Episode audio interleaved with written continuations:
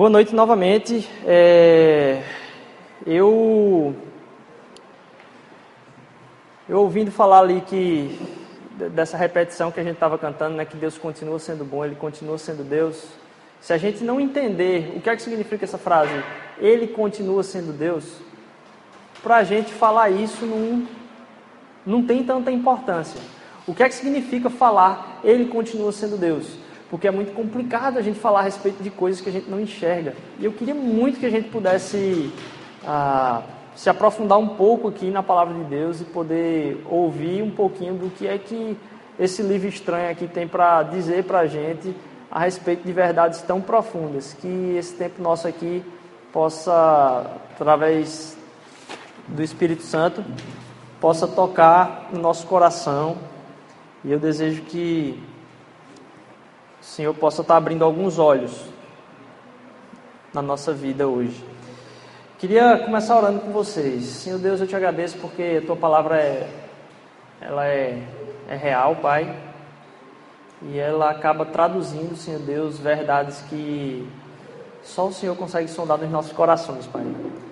Eu tenho a certeza, Senhor Deus, que Nessa noite, Pai, o Senhor separou algumas, algumas coisas para que a gente pudesse sair de maneira diferente daqui, Senhor Deus, porque o Teu Espírito ele acaba moldando nosso coração, Pai, ele acaba transformando nosso ser de uma forma que só o Senhor, Pai, pode expressar isso nas nossas vidas. Eu venho te pedir, Senhor Deus, que esse momento seja especial na vida de cada um de nós e que a gente possa sair daqui, Senhor Deus, entendendo pouquinho mais de quem é o Senhor e como esse relacionamento com o Senhor nos transforma. Em nome de Jesus, amém. Eu, eu tenho pensado a respeito de algumas coisas que a gente precisa, vamos dizer assim, não é amarrar, a gente precisa talvez se aprofundar um pouquinho mais Uh, para entender até mesmo o que é isso aqui. Talvez você não, não sei nem como é que você chegou aqui, como é que de alguma forma você teve seu primeiro contato com essa plantação de igreja. A gente está com tá há menos de nove, nove meses agora aí, é, nove meses agora caminhando juntos e isso aqui ainda é um, um bebezinho. A gente está aqui não tem nem um mês e meio que a gente está nesse nesse novo local aqui. Mas Deus já fez tantas coisas na vida de tantas pessoas, já transformou muitas realidades, já restaurou muitos relacionamentos que assim a gente fica embasbacado como Deus age na vida das pessoas e Ele age quando a gente está junto. E se tratando de a gente estar junto e estar conectado uns aos outros, eu entendo que a Igreja de Deus ela tem um propósito muito grande através dos relacionamentos de transformar nossas vidas. A palavra de Deus ela vem nos falar que o Evangelho ele nunca nos atinge para que fique só em nós aquilo nos atinge para que a gente possa abençoar a vida de outras pessoas. E pensando sobre o que é que se trata, do que, que se trata essa plantação, do que se trata esse começo de, de, de, de congregação aqui, de comunidade, o que significa viver em comunidade, a gente queria tra tratar alguns aspectos em séries. E aí a gente vai fazer três séries de pregações e a primeira vai começar na semana que vem, que é a respeito da estrutura da nossa fé, como a nossa fé é formada, quais são, a gente vai tratar de três pilares da nossa fé, a razão, a razão, a experiência e a comunidade. E a gente vai começar semana que vem. E a gente iria começar esse, esse passo hoje. A gente vai estudar isso a partir da semana que vem. E mais para frente a gente vai estudar alguns propósitos que ah, para a igreja, ou não é para a igreja, para viver em comunidade, para aprender mais de Deus, para se relacionar com Deus, eles são essenciais. Isso numa segunda série de pregações.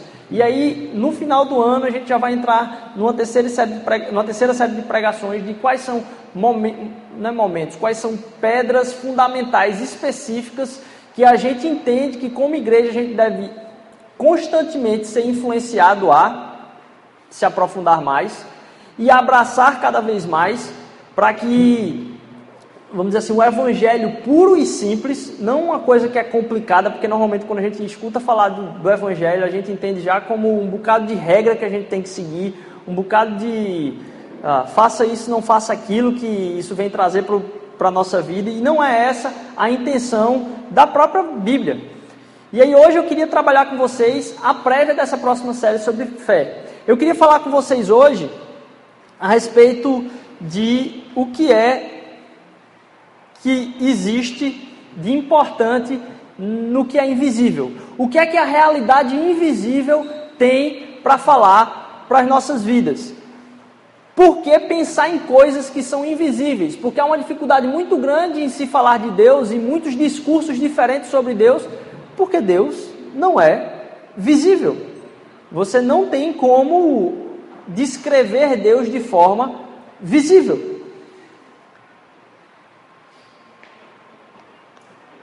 Eu queria que vocês abrissem comigo lá em 2 Coríntios, capítulo 4. Então, essa palavra de hoje é muito mais uma introdução para o que a gente vai ver a respeito da fé. O que tem realmente importância na vida da gente?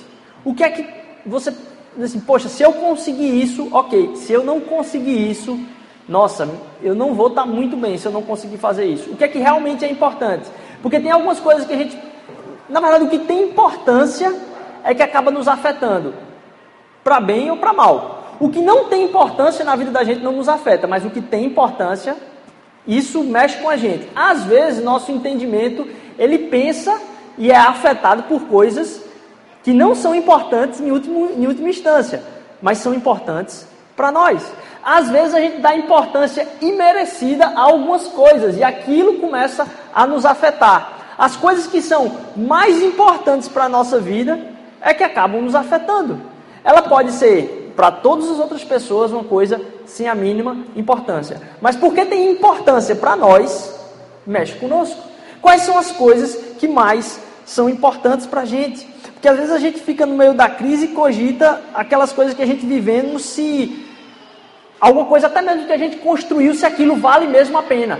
E a, as coisas que a gente diz que vale a pena, as coisas que têm realmente importância, elas são elas têm importância porque a gente tende a atribuir a elas uma continuidade.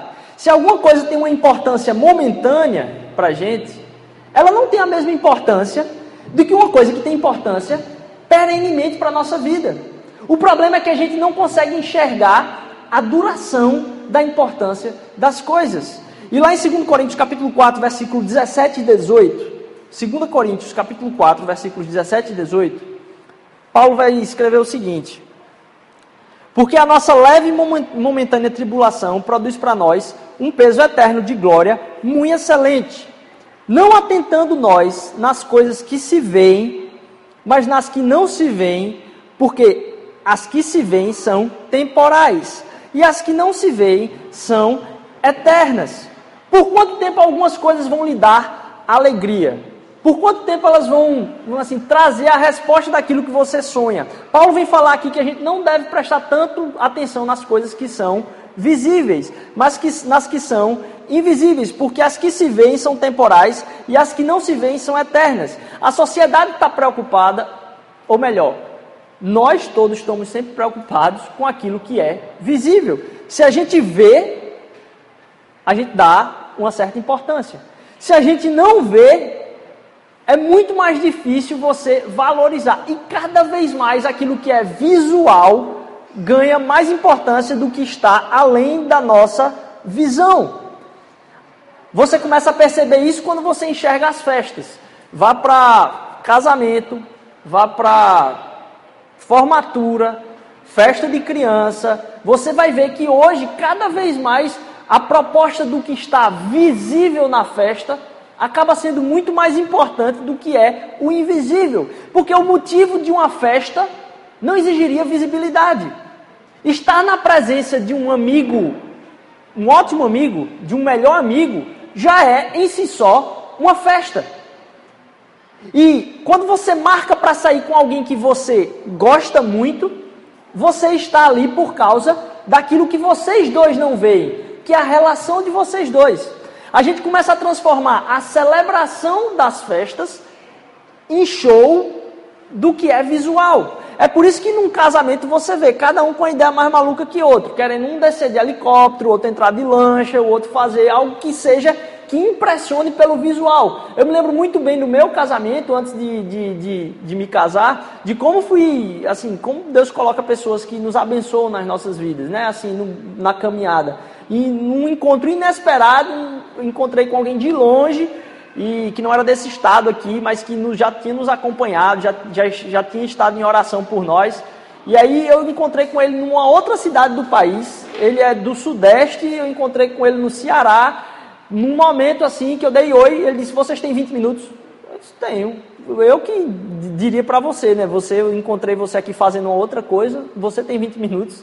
Ele me perguntou: "Você tem 20 minutos? Senta aqui". Aí começou a perguntar algumas coisas para a gente. Uma das coisas que ele perguntou foi a respeito do nosso casamento. E aí é, fez a gente repensar assim por que, que a gente estava fazendo aquilo ali? Ele disse: aquilo que vocês vão fazer no dia do casamento de vocês, a gente chama de casamento, mas aquilo é uma festa do casamento. Vocês não vão estar no casamento, vocês vão começar o casamento. Aquilo é uma celebração daquilo que aquelas pessoas que estão ali não vão ver. E por que elas estão ali?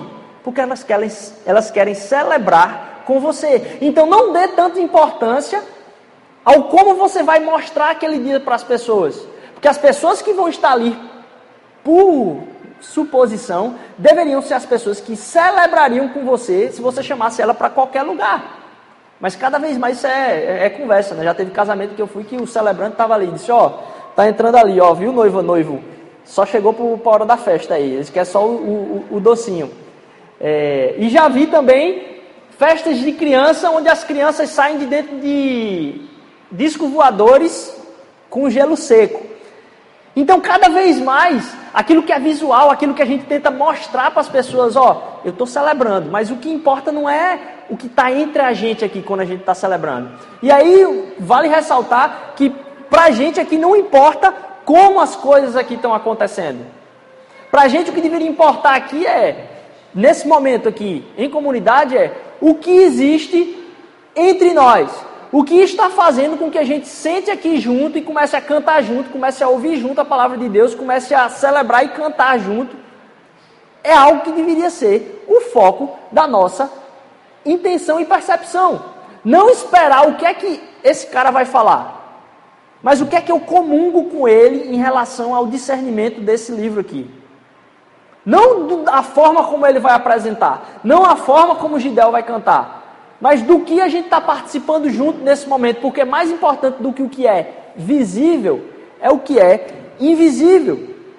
A festa de uma criança deveria ser uma reunião de oração. Porque imagina, a gente não está ali para ver o quão pirotécnico vai ser aquele momento, mas está todo mundo olhando para uma nova geração de alguém que tem uma vida pela frente e está todo mundo com o coração em oração. Senhor, cuida desse menino, faz com que a vida desse menino seja, ou dessa menina, seja uma vida de, de paz no Senhor, uma vida onde o Senhor derrama muitas bênçãos sobre a vida dele. Então, naquele momento, aquilo que é invisível é o que todo mundo que foi chamado para aquele momento, que é parte especial da família, está pensando sobre a vida daquela criança. E não que eu estou mostrando a respeito da vida daquela criança para todo mundo. E a gente vai estar tá vendo qual o tamanho do quadro, qual o tipo de, de roupa que está o, o, o menino vestido. Não. O essencial não está naquilo ali.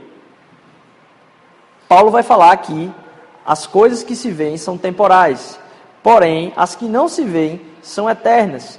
De uma outra forma, C.S. Lewis tem uma frase que é bem famosa, né? E aí, algumas dessas frases famosas o povo começa a atribuir a milhões de outras pessoas. Eu já cheguei a duvidar até se essa frase era de C.S. Lewis, porque todo mundo falava, a gente não sabe nem de onde veio, e eu comecei a pensar se era verdade ou não. Tem aqueles e-mails que você recebe, né? Um texto mó nada a ver, assim, um negócio totalmente sem noção. Aí diz Rubem Alves lá no final, né? Ou então, é, sei lá, é, Arnaldo Jabô, né? Tem umas coisas que eu disse, Arnaldo Jabô não diria um negócio desse, não. Apesar de que dizer que Arnaldo Jabô, não sei nem qual é a, o tanto do, do elogio nessa parte. Mas C.S. Lewis tem uma frase muito famosa que diz: Tudo o que não é eterno é eternamente inútil. Tudo aquilo que não é eterno, a gente está dedicando uma certa importância àquilo às nossas vidas, que tem alegria passageira, porque ele não é eterno, aquilo vai passar. E isso tudo aqui vai se passar. O que, que realmente é importante nas nossas vidas? Os valores que Deus, Deus quer sustentar no nosso coração não são o apego ao que é visível. A gente investe demais no que é visível. A gente não precisa. Como é que a gente gasta tanto dinheiro diferente, por exemplo, em coisas tão parecidas, como celular, como um carro, como. Eles fazem as mesmas coisas, mas aquilo que nos atrai é o que é visível. E acaba que nos relacionamentos a gente acaba imputando também a necessidade do que é visível e não do que é construído de invisível. Os valores que Deus quer sustentar no nosso coração não são apego ao que é visível, mas a transformação do que é invisível no caráter de Cristo. E as pessoas percebem quando tem caráter de Cristo. Não é no visível, não. É no invisível também. Porque algumas vezes se confundiu o, sabe aquela frase, você é luz. E a gente vai até ver uma outra perspectiva disso quando a gente entrar na série da fé, que a gente vai começar semana que vem, e essa série a gente vai fazer toda em cima de 1 João capítulo 1, a respeito da fé. Mas quando ele diz você ser luz, durante muito tempo se percebeu ou se entendeu isso como sendo acusar o que é treva.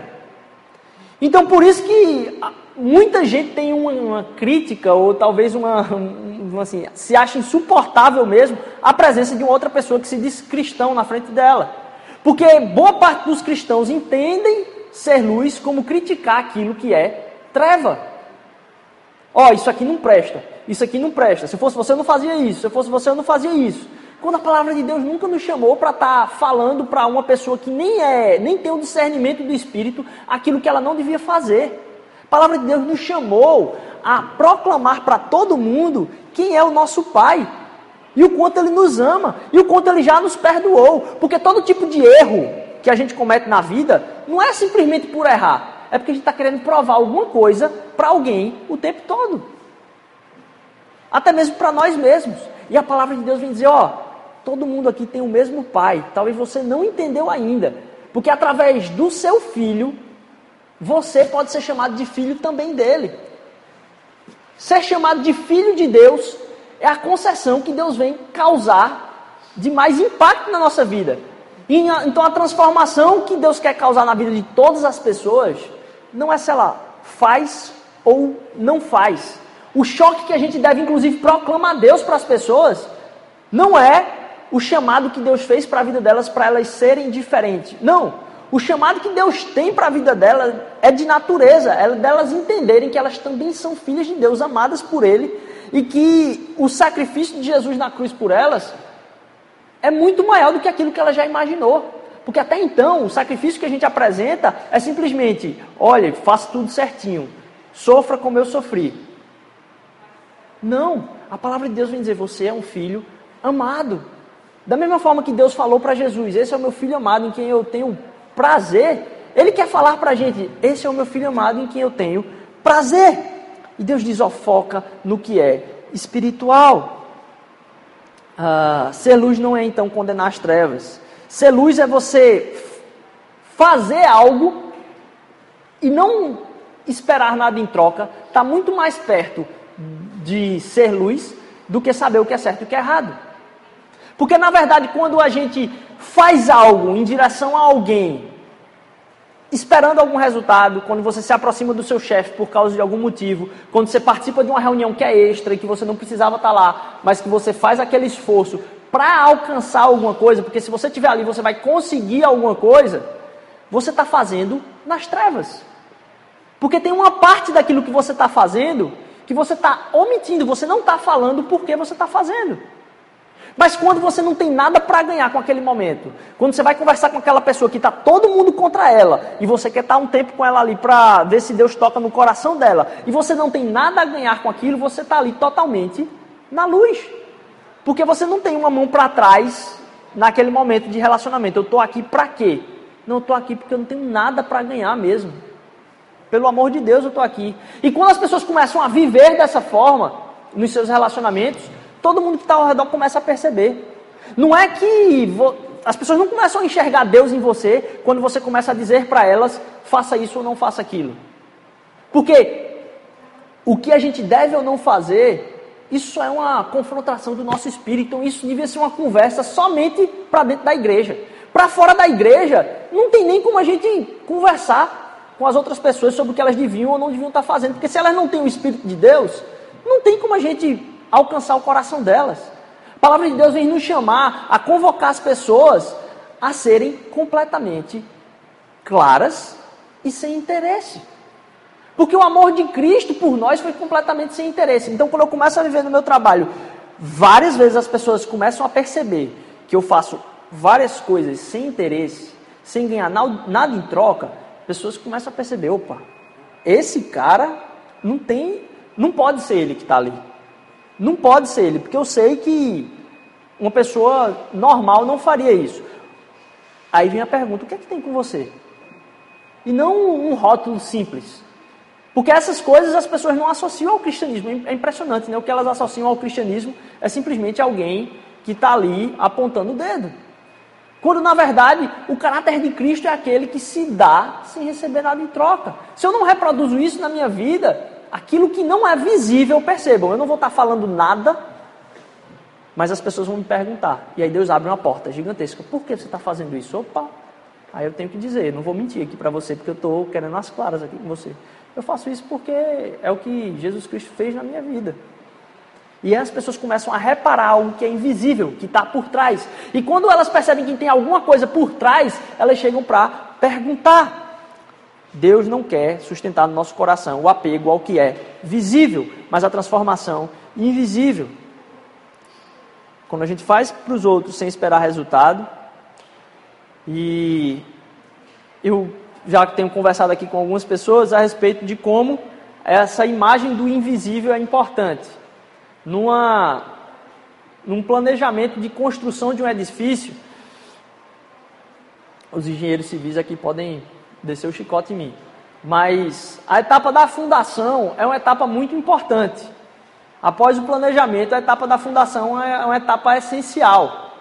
E se gasta um bom tempo, pela quantidade de coisas que tem para fazer, que se gasta um bom tempo simplesmente colocando aquelas estacas montando a fundação do prédio, que não vai ficar perceptível. Se você somar esse tempo do firmar a fundação com, vamos dizer assim, deixar tudo pronto do que é de estrutura e o que se chama de superestrutura, aquilo que vai receber os tijolos e tudo, você somar isso aí, você tem em alguns casos quase 40% do tempo de uma construção de um edifício.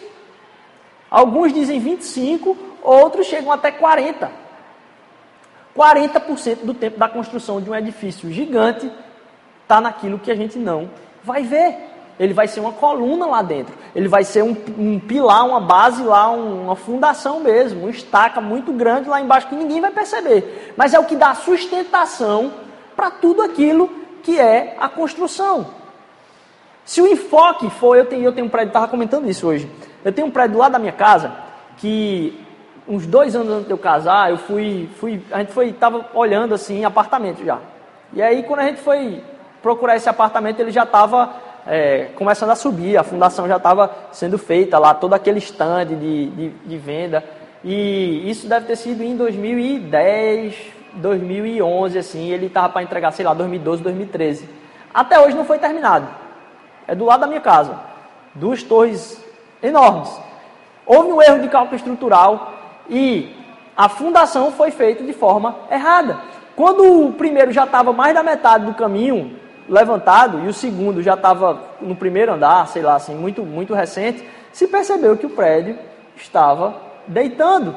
Eles tiveram que parar tudo, chamar uma outra empresa, refazer o cálculo, perder um elevador lá de um dos, de um dos prédios, se não me engano, para colocar mais um pilar descer para aumentar a fundação e corrigir aquele erro de cálculo estrutural. A importância da fundação é o que vai dar sustentação na vida, da, na vida, na vida, assim, né? Na construção, mas na vida da gente, aquilo que a gente coloca que não está perceptível para as pessoas, é o que vai colocar, vamos dizer assim, é o que vai ser a base de como a gente vai se apresentar para elas. Porque a gente gasta muito tempo investindo na como a gente vai se apresentar para as pessoas e pouco tempo investindo naquilo que é invisível às pessoas mas que vai transformar o que é essencial nas nossas vidas e que é o nosso próprio caráter. E a palavra de Cristo chama para a gente ter o caráter transformado na pessoa dele mesmo. Então, investir naquilo que é profundo, que é invisível, é importante. Quando a gente vai falar nos próximos meses aqui quais são os valores da mosaico, entender o propósito da igreja e como a gente anseia pela manifestação de Deus nas nossas vidas, para nós seria fácil trabalhar simplesmente aqui com o que é visível. A gente podia começar a chamar todas as pessoas que a gente conhece aqui que entendem de alguma coisa que faz parte do, da celebração do culto, sem ter nenhum compromisso de relacionamento com elas, sem querer que elas participem do, dos pequenos grupos, que a gente podia montar isso aqui, até mesmo pagando externamente para uma pessoa de fora fazer e deixar tudo perfeitinho. Mas não é o nosso interesse que a quantidade de pessoas aqui aumente sem que haja o compromisso relacional de transformação de Cristo entre nós. Para nós, não é interessante que simplesmente Deus venha fazer com que isso aqui aumente. Aumente para quê? Deus está esperando alguma coisa de que isso aqui aumente? Não. Ele está esperando que eu e você cresçamos no caráter de Cristo. E a minha esperança é que nosso relacionamento aqui possa fazer com que o caráter de Cristo seja forjado em nós. Através do confronto, através da afirmação, através da oração. Mas não que Deus venha construir o que é visível. Ele está pouco importando com o que é visível, porque tudo que é visível vai passar. E essa é uma realidade triste, porque a gente gasta muito tempo até mesmo com beleza, né? E vai cair. Vai tudo cair. Lá na frente, nos, vai, não vai ter o que sustente. Pode ter a cirurgia que for, no, no, nas últimas das últimas das últimas, não vai ter o que sustente. E todos nós vamos estar sujeitos a isso. Todos nós vamos estar sujeitos a isso, porque vai passar. A gente vai passar o tempo todo batalhando contra isso mas vai passar. Se a gente der uma importância que é muito maior a isso, a gente vai se frustrar. A gente vai se frustrar. Não tem como. Você foi chamado por Jesus de amigo, mas você foi chamado, amigo, a abençoar a vida de outras pessoas. A palavra de Deus não quer lhe alcançar para você bater o ponto aqui ou bater o ponto em qualquer igreja. Como é que está o ponto de ir para a igreja ali? Assinado, assinado, assinado. Você imagina Deus, me, me fale, na real, você imagina Deus, no fim das contas, perguntando, e aí, foi quantas vezes para a igreja? Ele planejou o universo inteiro, construiu tudo, botou a gente num negócio ínfimo, insignificante, mais do mais insignificante. E aí você acha que a pergunta no final de tudo é dizer, rapaz, você foi quantas vezes aí para a igreja? A gente vive às vezes uma espiritualidade que está baseada no que é visível.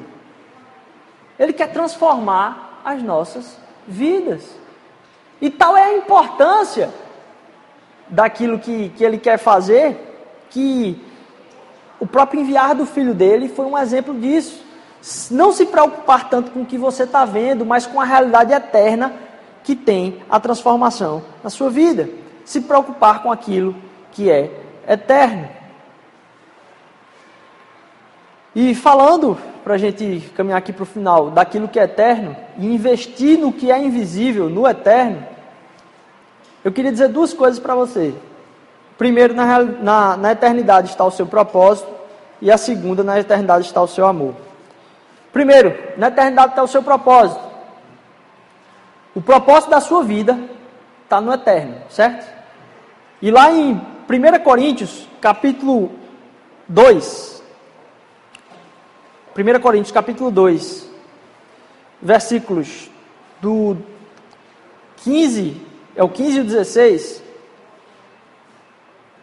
Desculpa, o 14 ao 16. 1 Coríntios 2, do 14 ao 16. Ora, o homem natural não compreende as coisas do Espírito de Deus, porque lhe parecem loucura e não pode entendê-las porque elas se discernem espiritualmente.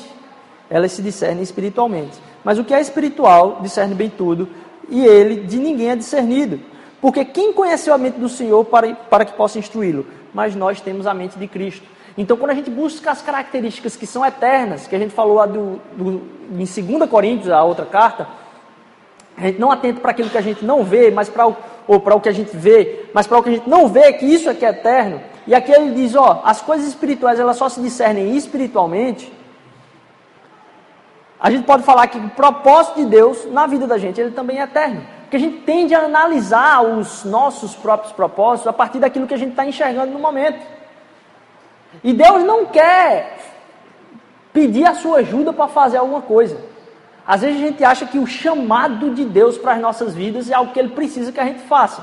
E eu demorei um tempo para entender uma frase que um pastor certa vez falou, que é, ele disse o seguinte: Deus não quer nos dar um serviço, Ele quer nos dar um trabalho. Eu disse, e qual a diferença? Deus não quer nos dar um serviço, Ele quer nos dar um trabalho. Eu fiquei pensando, não entendi. Ele falou algumas vezes lá, algumas análises, até que em algum momento da minha vida caiu a ficha. Deus não quer que a gente faça alguma atividade para Ele ou alguma tarefa para Ele. Ele não quer que a gente complete A, B ou C. Ele não precisa que a gente faça isso. Porque o trabalho, o, o, serviço, o foco do serviço é ter a atividade completa. Deus não está terceirizando, a gente não é a terceirização de Deus do trabalho que ele devia estar tá fazendo. Não. Ele nos deu um trabalho, porque associado ao trabalho tem uma vocação. E a gente tem uma deficiência de entender vocação, porque a gente acha que trabalho tem. A ligação do trabalho é com o salário. Mas na real, a ligação do trabalho é com a vocação. Então, se alguém nasceu para fazer cadeira e faz as cadeiras da forma como nasceu para fazer, vai fazer as melhores cadeiras e vai ser conhecido por alguém que faz cadeiras, não por um salário, mas porque aquela pessoa tornou a consciência dela tem um entendimento de que a vocação dela é fazer aquilo ali. Então, quando Deus coloca, ou Ele diz, Rodrigo, faça isso aqui, não é porque Ele precisa do serviço feito, porque Ele mesmo podia fazer. Por que, que Ele me botou para fazer? Porque Ele quer transformar o meu entendimento a entender qual é a minha vocação. Então, os chamados de Deus têm muito mais a ver com a transformação da minha consciência, de como eu estou entendendo quem eu sou e por que Ele me criou, do que o resultado daquilo que eu vou fazer. O resultado daquilo que eu vou fazer interessa a quem? Deus nos chamou para que o resultado daquilo que a gente vai fazer acabe abençoando a vida de outras pessoas. Mas Ele não está interessado no resultado daquilo que eu vou fazer. Deus não tem um serviço para a igreja. Deus quer transformar a consciência da igreja para entender que aquilo que ela faz é a vocação dela. Que pensar no outro é a vocação da igreja. Ela não diz, ó, é, igreja, pense no outro, faça pelo menos isso. Ela diz, não, igreja, faça essa obra aqui e você vai ser transformado na sua consciência de que isso é a sua vocação. E aí eu vi o exemplo de um, de um pai que chama um filho para fazer algum serviço de gente grande, sei lá, lavar o carro. E o interesse do pai não é que o filho lave o carro. O interesse é estar trabalhando com o filho naquele momento ali, para construir naquele momento que a gente chama e pede ajuda de uma pessoa que não sabe nem ajudar. O que, que a gente está querendo construir ali? É a relação. A importância do filho estar tá fazendo as coisas com o pai não é porque o serviço vai ser feito, é porque a relação vai estar sendo construída. Então, quando Deus vem chamar alguma coisa visível né, para ser concluída, o que Ele está operando nas nossas vidas é algo que é invisível, que é a relação dele comigo. Quando a gente vai começar a falar de fé, então, e dos valores que preenchem, vamos dizer assim, aquilo que é o nosso anseio enquanto igreja, não tem simplesmente a ver com teoria, tem a ver com buscar aquilo que é muito mais importante e que é eterno, porque aquilo que a gente vai produzir, que é visível, vai passar. E Deus está querendo construir através daquilo que é invisível nas nossas vidas. O seu propósito ele é eterno, porque aí você começa a perceber que a sua vocação, e como a gente associa a salário, a gente lutou a vida toda para se formar em alguma coisa, ou para estudar alguma coisa, ou para trabalhar em alguma coisa, e a gente acaba confundindo que o propósito das nossas vidas é ser aquilo que a gente está fazendo. Quando aquilo que a gente está fazendo, aquilo que é visível, serve a um propósito eterno de Deus. E o propósito eterno de Deus não é simplesmente você ser um médico, você ser um advogado, você ser um publicitário, você ser um engenheiro, você ser um cientista da computação, você ser um professor. Não! Isso é um instrumento visível para um propósito invisível. Porque o propósito de Deus nas nossas vidas Vem fazer com que a nossa vocação seja pensar no outro. Então a existência de algum professor não está em aquele cara ser o professor. A vocação dele é ser professor para que outras pessoas aprendam. A vocação dele está naquilo que ele pratica. É o que Deus está executando invisivelmente através da vida daquela pessoa. E aí eu começo a pensar em coisas que eu estou enxergando e começo a ver coisas sem propósito na minha vida. Quando o propósito de Deus ele é eterno. Quando a gente começa a enxergar para Deus e come, ou começa a enxergar algumas coisas e diz para Deus que não tem solução, ou que a gente não começa a enxergar propósito nas coisas, é como se, é como se, tá? Não é que a gente está fazendo isso, mas é como se a gente estivesse ofendendo Deus. Porque quão bem você consegue planejar a sua vida? Quão bem você consegue planejar sua semana? O quanto você consegue se antecipar algumas coisas? O quão lá na frente você enxerga? Você planeja toda a sua semana? Você planeja todo o seu mês? Você consegue planejar talvez o ano inteiro? Você tem o planejamento dos seus próximos 5, 10 anos? Talvez. Mas quando a gente coloca para Deus que aquilo que eu estou enxergando sem propósito, assim, não estou conseguindo enxergar para que aquilo ali, e por causa disso perde o sentido, eu estou dizendo, Deus, você só enxerga até onde eu estou enxergando.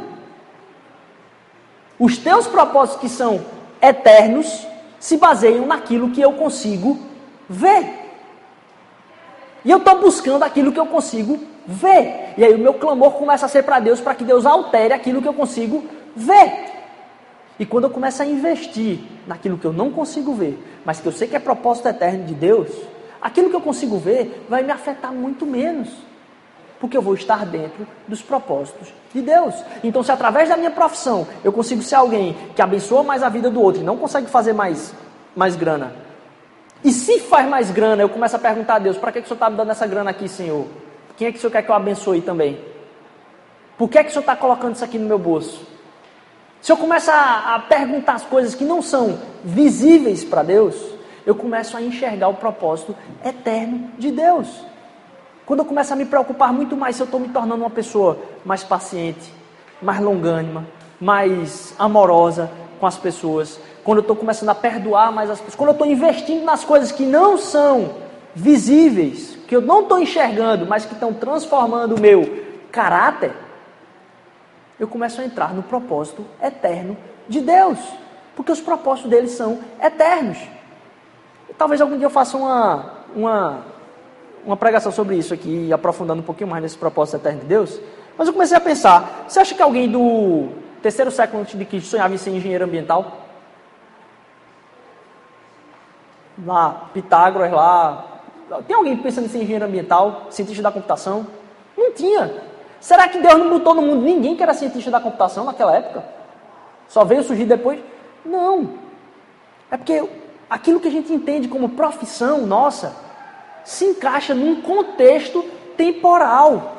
E os propósitos eternos de Deus vão além das profissões que hoje existem. Então ele está usando da sua profissão, aproveitando parte da sua vocação, para cumprir os propósitos eternos dele. Então, quando você bate no peito e diz eu sou um advogado, ou eu sou, sei lá, um engenheiro, ou eu sou alguém que é envolvido com política, você não só era envolvido com política, meu amigo, se você fosse da família real ou tivesse na, na, na base militar um tempo atrás. Então, aquilo que você faz hoje, que entende como vocação, é simplesmente uma oportunidade que Deus deu na sua vida, de uma forma que todo mundo está conseguindo ver, até onde a gente consegue enxergar quais são as profissões que existem, porque é até onde a gente está tentando enxergar, para que a gente cumpra um propósito que é eterno, que não está ali. Aquilo ali é, é mero meio do processo. Os propósitos de Deus são eternos na sua vida. Aquilo que você não está conseguindo enxergar, talvez você não saiba nem de coisas que existam. E que Deus vai trazer à sua mente revelação através do Espírito através daquilo que é invisível. Se você for pensar naquilo que existe, naquilo que você consegue ver, você vai estar pensando em coisas que têm uma importância limitada. Porque toda coisa que é, não é eterna, ela é eternamente, porque na eternidade, inútil. Se você começar a investir mais naquilo que não é visível, naquilo que é eterno, naquilo que é fundação, a nossa vida vai estar muito mais bem sustentada. A nossa vida vai estar muito mais ancorada. De uma forma onde não importa a profissão que eu exerça, o trabalho que eu esteja fazendo no momento, se eu estou dentro dos propósitos de Deus, aquele momento pelo qual eu estou passando simplesmente faz parte de um processo. Porque até mesmo os desejos que eu tenho no coração do que eu desejo ser, é muito pouco, porque meu conhecimento é limitado. Talvez a coisa que eu mais desejo que aconteça na minha vida, talvez seja a pior coisa que possa acontecer comigo. Quantas, pessoas, quantas vezes a gente já não desejou que alguma coisa acontecesse e o resultado de alegria que trouxe ao nosso coração daquilo ali não foi como esperado? Foi talvez por uma semana. Com duas semanas a gente já estava pedindo ser como estava sendo anteriormente. Eu queria que fosse do jeito que era antes. Então, se a gente começa a investir muito mais naquilo que é invisível, se essa igreja começar a pensar em coisas que são visíveis, eu tenho o maior medo dessa reforma, porque vai ser um gasto triste, a gente vai precisar fazer campanha pra caramba e vai precisar se debruçar aqui fazendo. Eu tenho o maior medo que isso possa virar foco da nossa existência. Quando na verdade os nossos relacionamentos e como a gente cresce em Cristo é que é o foco da nossa vivência aqui. Vai ser muito bonito quando isso aqui tiver tudo, olha, o pessoal, do jeito que o pessoal pensou, isso aqui vai estar fechado, vai ter um bocado de diferença aqui. Massa, vai ser show de bola. Esse, esse teto aqui vai ser um, vai tirar esse, talvez esse teto todinho aqui, vai ser uma loucura. Vai poder receber melhor as pessoas, com menos calor, maravilha. Não sei quanto tempo isso vai levar, mas a gente vai começar logo em breve aí, pela fé em Cristo. Mas aquilo que é visível não pode se sobrepor ao que a gente está buscando de invisibilidade no Senhor. Se no meu casamento eu estou esperando as coisas que são visíveis, em como. Porque o visível acaba sendo outro, né? Que eu não olho para dentro de mim. O que eu espero no meu casamento das coisas visíveis é o que eu enxergo que o outro está fazendo, né? Sabe o que é invisível? É aquilo que você está fazendo de errado. Porque você não consegue virar o olho para dentro. Então, quando você começa a pensar dentro de uma briga que não tem como os dois saírem do meio da briga, você olha no espelho e diz: Senhor, eu não sei o que é que eu preciso pedir perdão para o Senhor, não, porque eu estou achando que eu estou todo certo. Eu já tenho, várias vezes eu chego assim, no espelho e diz: Eu não sei o que eu preciso pedir perdão. Me mostra aqui. E eu passo um tempo em oração na frente do espelho. Para Deus me mostrar. E Ele mostra. Porque sempre tem. A questão é que eu estou vendo o outro lado. Eu não estou vendo esse lado de cá. Porque isso está invisível. E Deus começa a sondar o meu coração e mostrar e revelar para mim o que são coisas invisíveis que eu não percebi, que precisam ser transformadas na minha vida. Na eternidade está o seu propósito. Não confunda aquilo que você enxerga de desejo, de sonho seu, seus pedidos de oração, eles podem estar no caminho do Senhor, mas você não consegue enxergar o final deles. Então entenda que os propósitos de Deus, eles estão na eternidade. Se eu buscar aquilo que é do caráter de Deus, eu consigo talvez trazer para o momento agora o que ele quer transformar na minha vida através do invisível. Que a gente tem olhos para o que não é visível. Quantas vezes aquilo que era visível acabava atormentando a nossa vida, dizer, meu Deus, essa situação é horrível, é triste. E quando mudou na cabeça da gente, a gente começou a ter mais paz, a única coisa que mudou foi a cabeça da gente. As coisas estão tudo do mesmo jeito, mas Deus fez uma operação na cabeça da gente para a gente começar a se olhar diferentemente para tudo aquilo que estava acontecendo. Porque aquilo que é visível passa, é temporal. E outra, na eternidade está o seu amor. Porque tudo aquilo que a gente anseia de estou confortável, agora eu cheguei, eu não preciso fazer mais nada. Tudo isso que a gente anseia de completude de relacionamento, a gente só pode encontrar em Deus. E por isso que, quando a gente falou um pouquinho aqui de insignificância de toda a criação, a gente está nesse planetinha aqui, miúdo, no meio de uma galáxia cheia de bilhões de estrelas, numa, num universo ainda de muito mais estrelas. A gente está aqui. E Deus escolheu de toda essa infinitude de coisas, infinitude de tempo, um momento específico para enviar o seu filho, que veio, assim, do eterno, saiu, se tornou momentâneo, se tornou visível, para que eu e você pudéssemos ter acesso a essa eternidade de relação com o Pai. Porque a proposta de Jesus Cristo para a gente não é mostrar o quanto ele é capaz, mas o quanto a relação dele conosco vai nos afetar eternamente. Então, o nosso amor final, eterno, ele veio de encontro a nós. Porque a mensagem do Evangelho, normalmente, a, a, como as pessoas falam de religião, é o que é que eu posso fazer para chegar para Deus. E a mensagem do Evangelho é o que é que Deus fez para chegar para você. É uma coisa completamente diferente. Você não tem em religião nenhuma esse discurso. O que é que Deus fez para chegar para você? Ponto. Você não precisa fazer nada. Você precisa entender isso. Quando você entender isso, sua consciência vai ser transformada. E a sua consciência vai ser mais e mais transformada quanto mais você pensa nisso. Você não vai fazer nada mais para mudar essa realidade. A realidade já está concretizada. Por isso que Jesus fala: está consumado. E a gente consegue enxergar nele. Porque lá em, primeira, em Colossenses capítulo 1, versículo 15, Paulo vai falar uma das frases mais espetaculares. Ele diz: Porque ele é a imagem do Deus invisível, o primogênito aquele que foi gerado antes de tudo, de toda a criação. Em Cristo, a gente consegue tocar, a gente consegue perceber aquilo que é eterno e se fez carne. O Verbo que se fez carne. Aquilo que estava no oculto dos anseios das pessoas e se fez carne. Aquilo que a gente não tinha ideia que a gente desejava, mas que a gente deseja. Aquilo que é o anseio do nosso coração, do amor sacrificial que a gente assiste em todos os filmes, todos os livros terminam com alguém morrendo por alguém para salvar todo mundo, e dessa forma o coração de todo mundo naquele momento que está assistindo aquele filme é acalentado por aquele. E a gente não sabe por quê. Mas todo mundo se sente desse jeito. E teve uma narrativa dessas que ninguém sabe por que mexem com todo mundo, porque é invisível, tá? aqui. a gente, quando tem alguém que se sacrifica por alguém, a gente, nossa, o que é que a natureza ensina através da evolução a respeito do amor sacrificial? Nada. Mas todo mundo se comove, porque aquilo que é invisível encarnou, se tornou carne. E a realidade de Deus, e ele é a, assim, a imagem completa de um Deus que é invisível se encontra em Jesus. E esse amor que é eterno sofreu para que eu e você pudéssemos ter o acesso ao relacionamento eterno com Deus. Então, o que, é que a gente está buscando ainda nas coisas que são visíveis? Por que, que a gente investe tanto tempo naquilo que a gente consegue enxergar? Por que a gente gasta tanto tempo pensando em como a gente vai ser, ser transformado naquilo que a gente vai adquirir? E não no que vai sendo moldado internamente e que ninguém vai perceber. Se a gente investir mais nisso, é uma fundação, cara.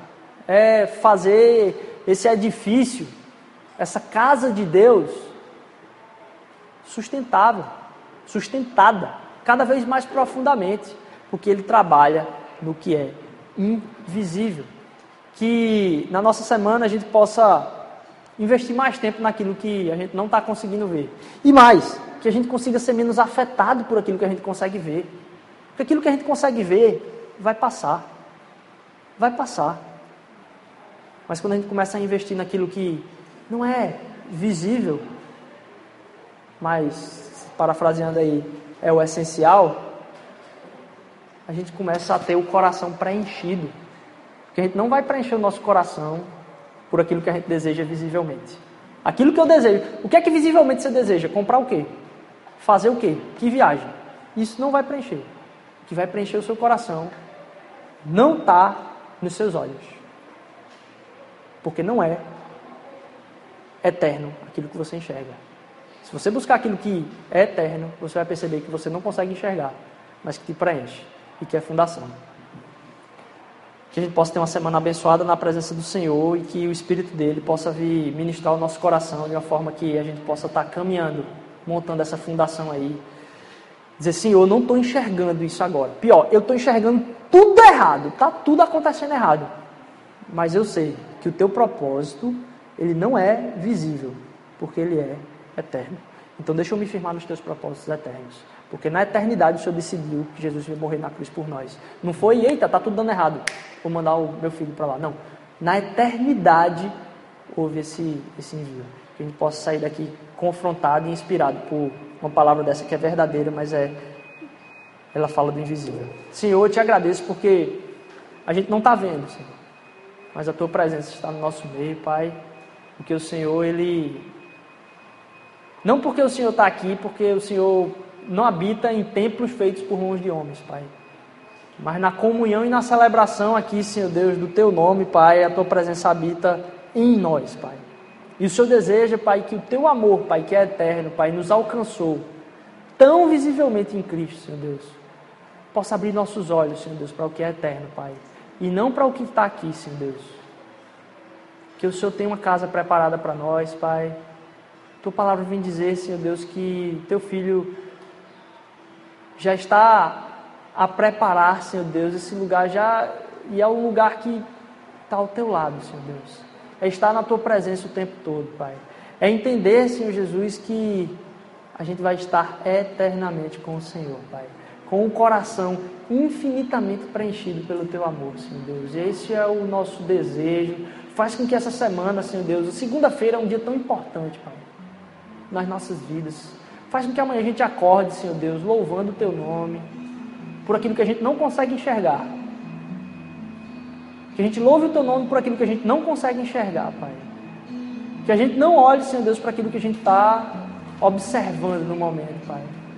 Mas aquilo que a gente não vê, Senhor Deus, possa vir preencher o nosso coração, porque Tu estás presente, Pai. Tu estás presente, Senhor Deus, no nosso meio, mas no nosso dia a dia, Pai.